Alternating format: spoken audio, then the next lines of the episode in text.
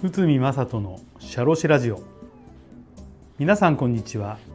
社会保険労務士の内海正人です。この番組では私内海が日常の業務や日常のマネジメントで感じたことをお話ししております。今回は退職勧奨の効率を有効と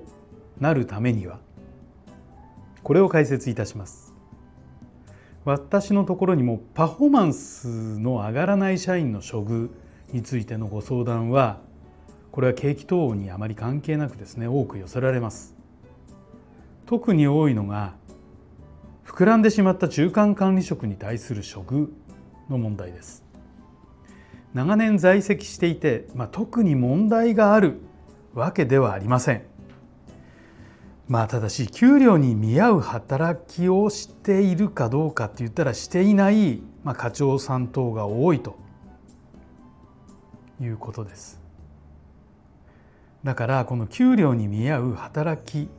をこうどういうふうにしたらいいのか、まあ、もしくはこう処遇をどう改善すればよいのかということが大きな問題になってますけど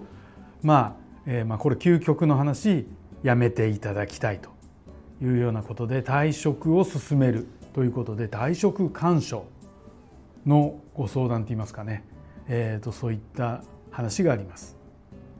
まあ、退職勧奨というのは法的な強制力は拘束力は伴いません。あくまでも会社から社員に向けた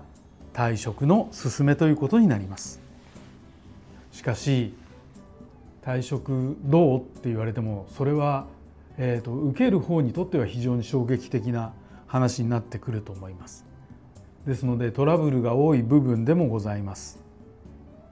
えーと、これに関する裁判があります。これソニー事件ということで平成14年4月東京地裁のものですけど、まあ、これは社員を長時間一つの部屋にとどめて懲戒解雇をほのめかして退職を進めたとして裁判になったものです結果として退職を強要したとして脅迫による取引無効で会社が敗訴しました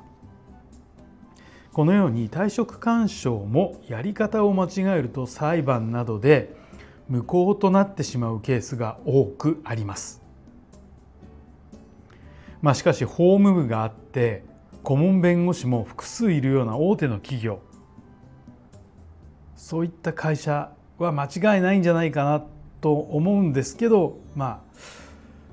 えー、とこれはケースバイケースなんじゃないかということで、えー、とちょっとご紹介する裁判はプレナス事件東京地裁平成25年のものです。概要としては人事部の社員が会社が決めた新退職金制度への移行作業をしていたとこの社員は自らが移行を推進する立場なのに新退職金制度を不服として同僚らに今辞めたらこれ何百万円等のメールを送信したと、まあ、会社はこの事実を知ってこの社員に新制度への移行は任せられないと考えその旨を通知し同時に上席の部長が退職勧奨を実施したと。え退職勧奨実施後10日を経過して、えこの社員は退職願を提出した。社員は退職勧奨に応じないと懲戒解雇となり退職金も出なくなると考え退職願を出したに過ぎないとして主張しました。退職の無効と損害賠償を請求したということですね。そして裁判は以下の判断をしたということで退職勧奨の実施理由には妥当性がある。なぜかって言ったら人事部員として不適切な行為を行った。会社の信用信頼を失墜させる行為であった。上席の部長が退職を強要する発言の事実はない。懲戒解雇退職金不支給に、えー、関する発言はの事実はないということですね。で退職勧奨後10日を過ぎて退職願の提出は十分に考える時間があった。退職勧奨に関して強要の事実はないとして会社が勝訴しました。この裁判のポイントは退職勧奨についての理由が明確である。上席部長の発言は退職に関する強要と受け取れるものではない。本人に考える時間が十分に与えられている、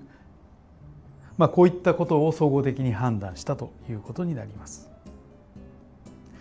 まあ、あのポイントとしては退職勧奨を実施する場合は強要と受け取られない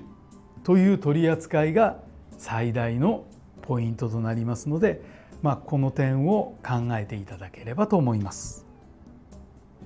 今回は退職勧奨の効力が有効となるためにはということで解説いたしました。